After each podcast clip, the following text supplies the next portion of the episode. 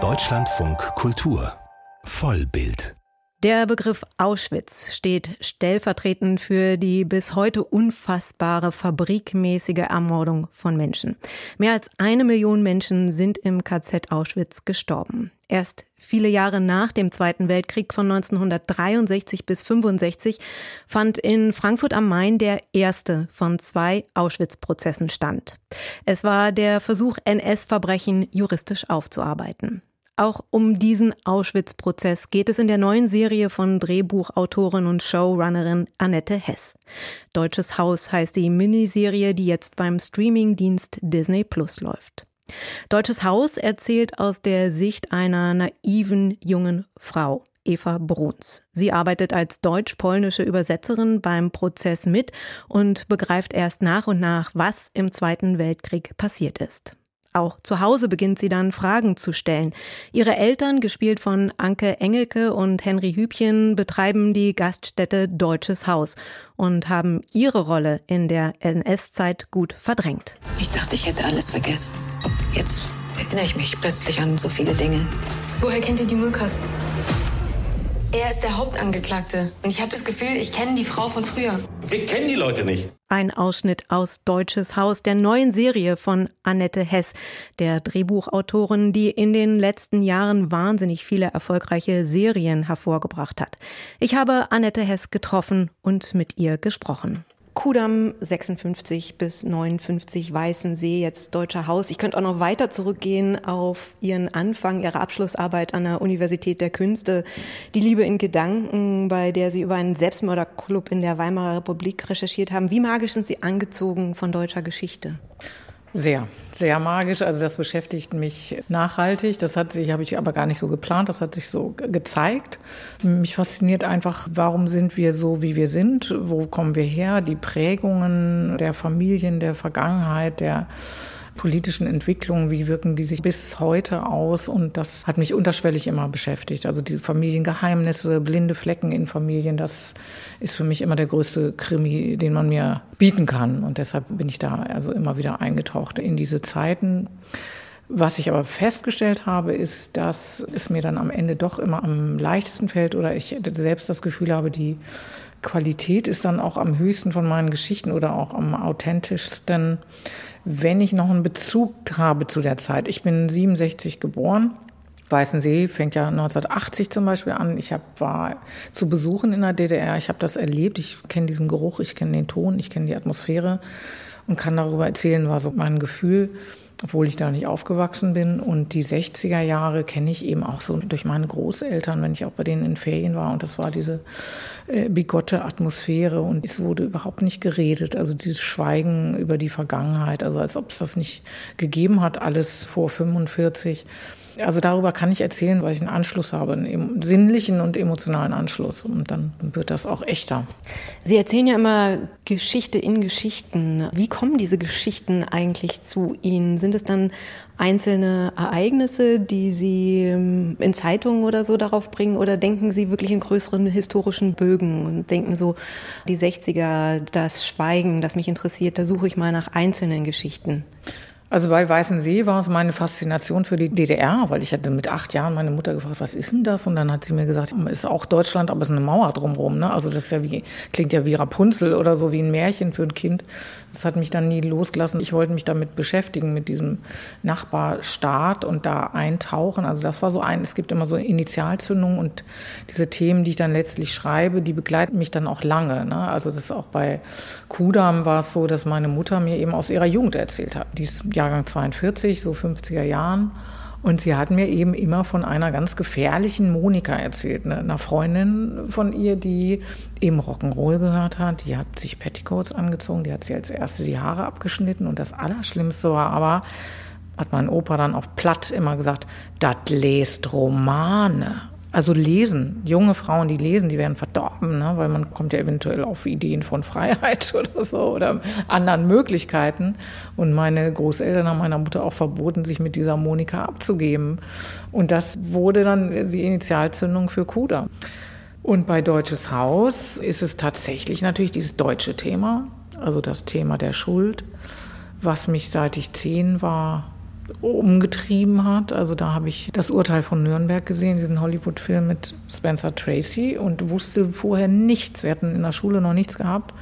Und im Gerichtssaal werden Originalfilmaufnahmen gezeigt, die die Engländer bei der Befreiung von Bergen-Belsen aufgenommen haben. Das sind so diese ganz fürchterlichen Schwarz-Weiß-Filmaufnahmen, die wir alle kennen, also wo die Bagger diese Leichenberge in die Gruben schieben. Und ich saß da als Zehnjährige und habe gesehen, dass es wirklich passiert. Und seitdem habe ich mich auch mit diesem Thema immer beschäftigt und nach einer Möglichkeit gesucht, das nochmal umfassender zu erzählen. Es gibt ja in Kudam schon einen jüdischen Rock'n'Roller, Weißensee, die Familie Kupfer ist jüdisch. Und dann habe ich 2013 im Internet die Tonbandaufnahmen des Auschwitz-Prozesses also entdeckt, beziehungsweise sie waren da gerade reingestellt worden. Das sind 400 Stunden Tonbandmaterial und das habe ich mir dann angehört, immer wieder rauf und runter und ja, also sie umspannen ja wirklich viel Geschichte. Es geht um den Auschwitz-Prozess 63 bis 65, dann um das Verdrängen der Nachkriegszeit. Aber dadurch, dass die Zeugen ja auch in den Gerichtssaal kommen, geht es natürlich auch um die Erfahrungen im Konzentrationslager Auschwitz. Was jetzt diese Tonbandaufnahmen angeht, beziehungsweise das Gerichtsverfahren, das ja auch in der Serie prominent eine Rolle spielt.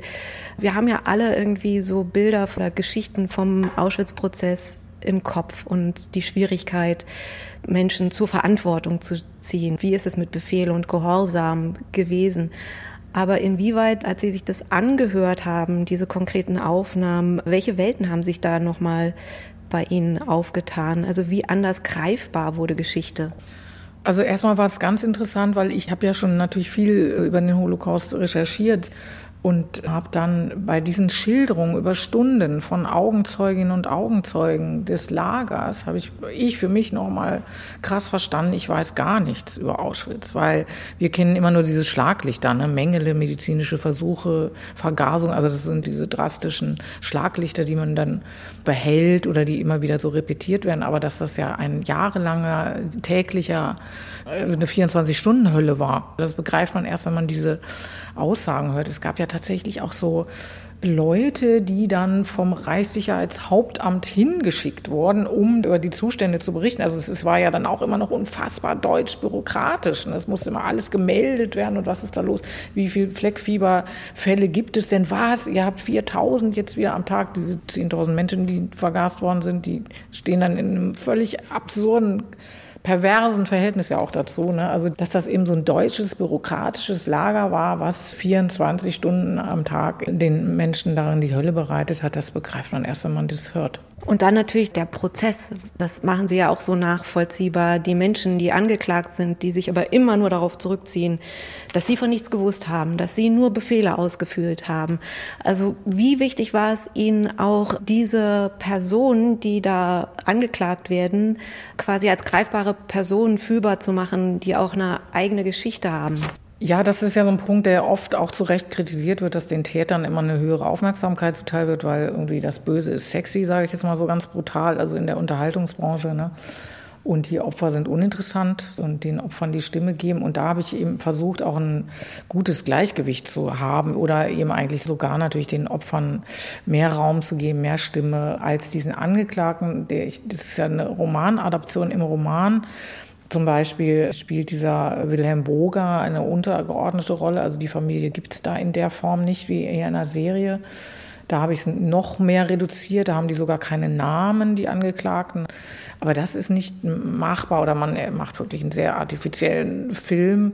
Also das habe ich gemerkt, die müssen die, ihre Namen bekommen. Und dann ist es schon auch für die Zuschauerinnen und Zuschauer, dass ich so das Gefühl hatte, ich glaube, das interessiert die natürlich auch. Also dass sie mal so einen dieser Täter oder es sind ja auch dieses Ehepaar Mulka, wird ja auch dann im Hotel gezeigt und so. Also dass da auch Schlaglichter auf diese beiden Angeklagten geworfen werden. Und dann habe ich eben versucht, bei dem Wilhelm Boga, also der ja tatsächlich nachweislich ein Psychopath war, und da hat mich eben interessiert, dass er eben also wirklich auch sein Fähnchen so nach dem Wind dreht. Jetzt ist die Gesellschaft wieder ein bisschen liberaler, deshalb akzeptiert er halt auch den ausländischen Freund der Tochter. Also dass man den auch nicht greifen kann. Ne? Also dass er nicht so dieses personifizierte Böse finde ich nicht so bedrohlich wie das ungreifbar Böse. Und so habe ich das versucht bei der Figur zu gestalten. Und ich finde, was der Heiner Lauterbach auch sensationell umgesetzt hat. Einer der zentralen Figuren in der Serie ist ja Eva Bruns, eine junge Dolmetscherin, die zunächst polnische Dokumente übersetzen soll, dann als Dolmetscherin im Prozess angeheuert wird. Auch hier zeigen Sie ja, dass es nicht nur Gut und Böse gibt, sondern dass sie ja auch aus einer Familie kommt, die auch blinde Flecken hat. Ihre Eltern betreiben eine Gaststätte, das Deutsche Haus. Also inwieweit ist diese Familie, die Bruns, auch so eine stellvertretende deutsche Familie? Es ist absolut eine Stellvertreterfamilie. Die haben sogar im Roman gibt es sogar den äh, obligatorischen Dackelpurzel. Und auch wieder meiner eigenen quasi nachempfunden, also die Eva Bruns, da ist dieses Mal meine Mutter das Vorbild, die eben genau in dem Alter hat sie sich nach einem Mann gesucht, also eine gute Partie machen, Kinder, Haus, also wirklich Ansehen in der Gesellschaft. Das war ihr einziger Fokus. Und sie hat zum Beispiel diesen Prozess überhaupt nicht mitbekommen. Und meine Mutter hat erst sehr viel später, wie ganz viele Deutsche ja auch durch die Serie Holocaust, diese US-Serie eigentlich, wirklich nochmal so umfassend davon erfahren. Das war 78, lief die, glaube ich, im deutschen Fernsehen. Und ich habe das so ein bisschen live miterlebt, wie meine Mutter so ein Bewusstsein für die, diese Verbrechen entwickelt hat. Das, was Eva jetzt quasi in einem Jahr versteht. Das hat bei meiner Mutter länger gedauert, aber ich habe diesen Prozess, diese Naivität auch miterlebt. Und ich habe, äh, es kommt ja auch in der Serie vor, und wenn ich Lesungen mit dem Roman mache, dann bringe ich immer den Brockhaus von Ausgabe 1960 mit. Und wenn man da Auschwitz sucht, ist das ein Fünfzeiler, wo steht irgendwie Bahnknotenpunkt, Eisen, Dampf, Walzwerke, dann Einsatz im Zweiten Weltkrieg ein berüchtigtes Konzentrationslager der Nazis. Also auch so diese Nazis, der Weltkrieg, was hat das mit uns zu tun? Ne? Also unfassbar. Man glaubt es nicht, ne? weil es waren mir viele, haben gesagt, so naiv kann doch keiner gewesen sein, das gibt's doch gar nicht. Doch, es ist realistisch, dass diese Frau sagt, Auschwitz, hast du schon mal was, weiß ich nicht, was ist denn das und so ist wirklich, das bildet die Bevölkerung ab. Und dass dann in dieser Familie natürlich sich das verdichtet, der Bezug so stark ist, dass es der fiktiven Erzählung geschuldet, dem Drama und wenn man so will, in Anführungsstrichen auch der Unterhaltung natürlich. Aber das ist auch wiederum sehr persönlich, weil mein Großvater, der Vater meines Vaters, war Polizist und der war Polizist in Polen von 39 bis 44 eine Zeit, über die er nie gesprochen hat. Und für mich als Enkelin war er immer so ein Held, weil die Polizei, das sind ja die Guten. Ne? Und dann habe ich dieses Buch geschrieben und habe tatsächlich auf Seite 100 plötzlich irgendwie alle Griffe von mir geschmissen und habe gedacht, das kann ja wohl nicht wahr sein. Du hast selber das total verdrängt. Habe dann gegoogelt, eine Polizei Polen nach zehn Minuten hatte ich so einen FAZ-Artikel gefunden über die Einsätze in Polen, Deportationen und dann in der Gegend, wo mein Großvater gedient hat, war auch Schloss Kulm. Da haben die diese ersten Versuche mit den LKW gemacht, also wo die Menschen reingeschoben haben und dann hinten zu und den Schlauch in den Auspuff und dann rausfahren in die Wälder und da waren sie dann schon alle tot oder manche auch nicht. Und da stand eben in diesem Artikel, dass bei jeder dieser Aktionen 150 Polizisten beteiligt waren. Und so viele gab es da ja auch sicher nicht. Also die Wahrscheinlichkeit, dass mein Großvater das gewusst hat, ist 100 Prozent.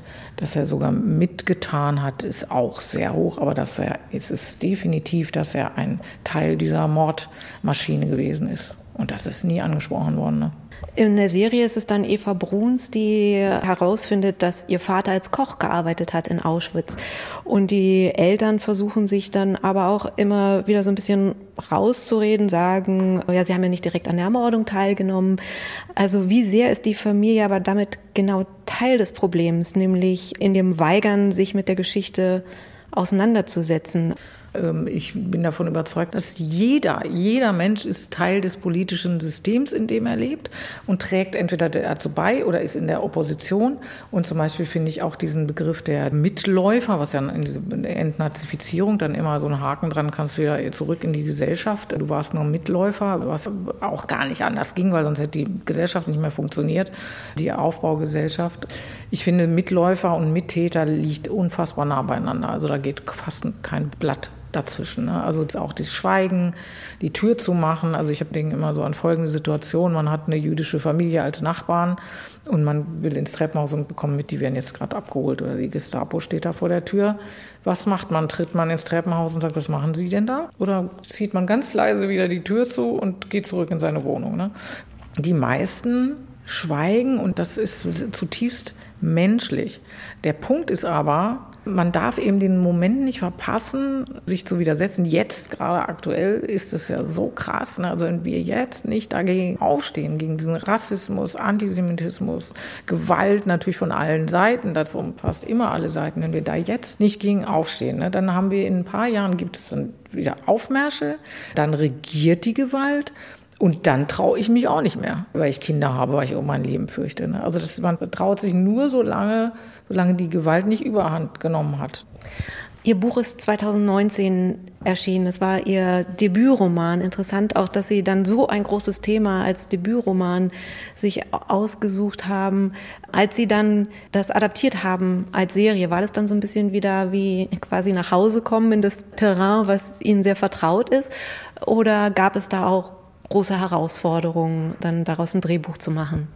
Also der Roman, wenn man den liest, man kann das nicht verhehlen, dass ich Drehbuchautorin bin, weil er ist sehr filmisch geschrieben, also beschreibend und die Figuren und es, ich liebe ja auch einfach Dialoge, Szenen von daher war die Adaption, hat einen unglaublichen Spaß gemacht, weil ich konnte ja so das Beste aus dem Roman extrahieren.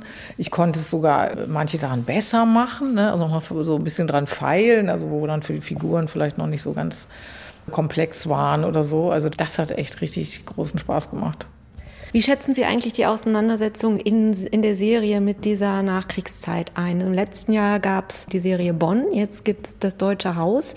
Warum ist Ihrer Meinung nach nicht schon viel eher sich damit auseinandergesetzt worden oder ist es vielleicht?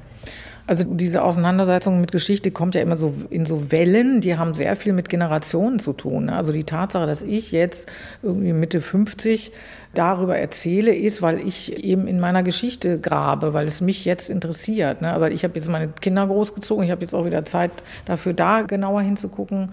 Und ich glaube, das sieht man ja zum Beispiel an den Romanen über die DDR, die jetzt sind ja ganz viele jetzt erschienen von der jüngeren Generation, also die Kleinkinder waren, als die Mauer gefallen ist und so. Und die sind jetzt an einem Punkt, wo sie anfangen können, darüber zu erzählen und Fragen zu stellen. Also das hat sehr viel mit Familienentwicklung, Generation, persönlichen Entwicklung. Was interessiert einen in welchem Alter? Wann fängt man an, sich für was zu interessieren und zu graben? Ich würde jetzt gerne nochmal einen Bruch machen und noch ein bisschen über die Arbeitsbedingungen reden, denn ich meine, es gibt auch da sehr viele aktuelle Bezüge. Die Serie erscheint bei Disney Plus weltweit in einer Zeit, die geprägt ist eben von Umbrüchen, von den Folgen des US-amerikanischen Doppelstreiks der Drehbuchautoren, Autorinnen und der Schauspieler. Die Gewerkschaft der DrehbuchautorInnen und die AMPTP, also die die Hollywood Studios und die ähm, Streamingdienste repräsentiert, die haben eine Einigung erzielt. Es ging um künstliche Intelligenz, es ging ums Geld, um Bezahlung, um Arbeitsbedingungen. Wie eng haben Sie diese Streikverhandlungen verfolgt und welche Bedeutung haben die auch für den deutschen Markt Ihrer Meinung nach?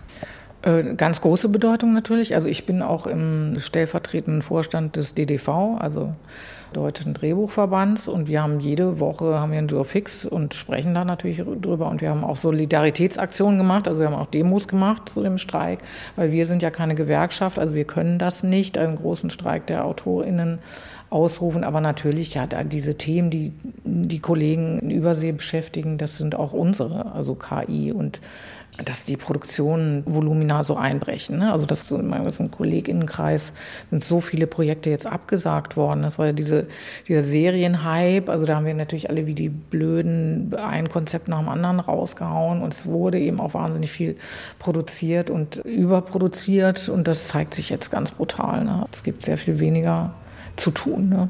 Viel weniger Chancen, Serien zu schreiben. Und dann KI, gut, das ist natürlich auch ein Riesenthema, was auch total kontrovers besprochen wird, auch unter uns Autorinnen. Also ich bin da gelassen. Also ich Ich glaube da einfach nicht dran, weil so formatiertes Schreiben, das machen ja auch KollegInnen, also für Serienformate. Was soll da eine KI mehr bringen, außer dass es dann erstmal billiger ist, was ich aber übrigens auch nicht glaube, weil die Preise für die Programme, das wird dann teuer sein. Dann kostet ein Drehbuch von einem Menschen kostet irgendwie 20.000 und von dem Ding, weiß ich nicht, dann auch doch irgendwann 11.000. Aber dann muss das ja redigiert werden. Ne? Also dieser ganze Prozess, also ich finde immer, diese Denke ist kurz, ne? weil es, es kann ja nicht sein, dass aus dieser KI plötzlich ein perfektes Drehbuch rauskommt. Und es muss ja auch wieder redigiert werden. Und wer macht das? Und wer macht dann die Überarbeitung? Und machen dann die KIs das untereinander aus? Und dann geht es ja auch ans Set. Also dann wird es ja auch wieder Menschen in die Hand gegeben. Und dann möchte ich mal die SchauspielerInnen sehen, denen eine Szene nicht gefällt. Mit wem reden die denn dann? Ne? Und dann sagen die, das mache ich das hat ein Computer geschrieben. Es ist wirklich nicht durchdacht bis in den Alltag der Produktion hinein.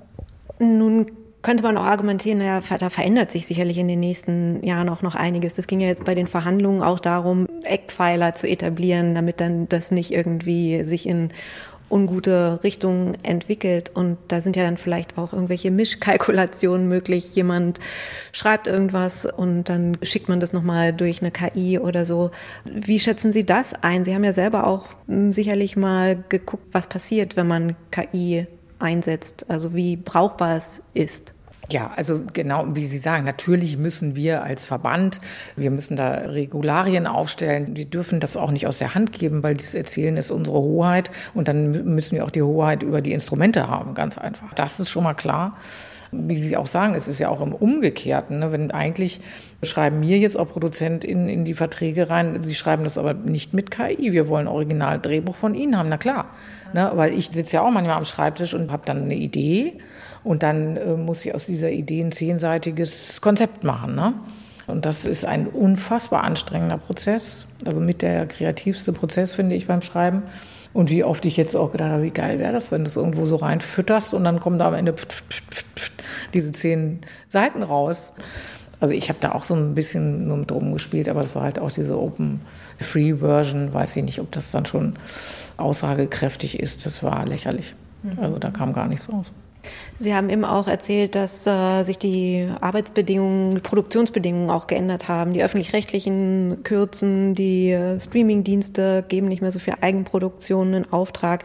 Bei dem Streik oder bei den Verhandlungen ging es auch darum, um die sogenannten Mini-Rooms, also so eine Neuerung der Streaming-Ära, bei der eben weniger Autoren und Autoren für die Konzeption einer Serie eingestellt und häufig auch schlechter bezahlt werden. Wie schätzen Sie da die Einigung ein, beziehungsweise wie bedrohlich ist diese Situation für DrehbuchautorInnen in Deutschland? Also die ist bedrohlich, weil es einfach sehr viel weniger Jobs gibt für gleich viele Menschen und Autorinnen Autoren, die auch von den Hochschulen kommen. Also ich würde jetzt auf keinen Fall meinen Kindern raten, ein Drehbuch zu studieren. Da werden sehr viele arbeitslos werden. Die Drehbuchautorin Annette Hess. Ihre neue Serie Deutsches Haus, die läuft jetzt beim Streamingdienst Disney Plus.